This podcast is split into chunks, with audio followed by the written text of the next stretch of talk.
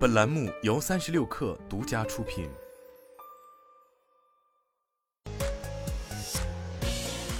网络新商业领域全天最热消息，欢迎收听快讯不联播，我是金盛。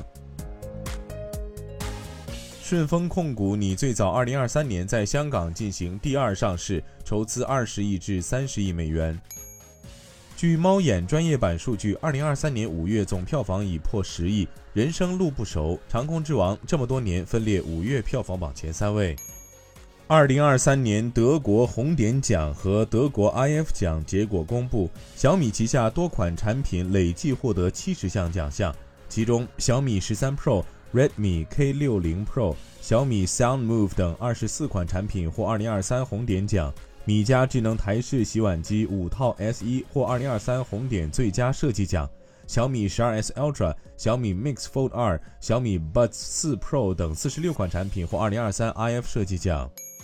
Sensor Tower 商店情报平台显示，二零二三年四月共四十个中国厂商入围全球手游发行商收入榜 Top 一百，合计吸金近二十亿美元，占本期全球 Top 一百手游发行商收入百分之四十。三十六氪获悉，据比亚迪汽车微博，比亚迪海洋网四月销售八万三千三百八十八辆。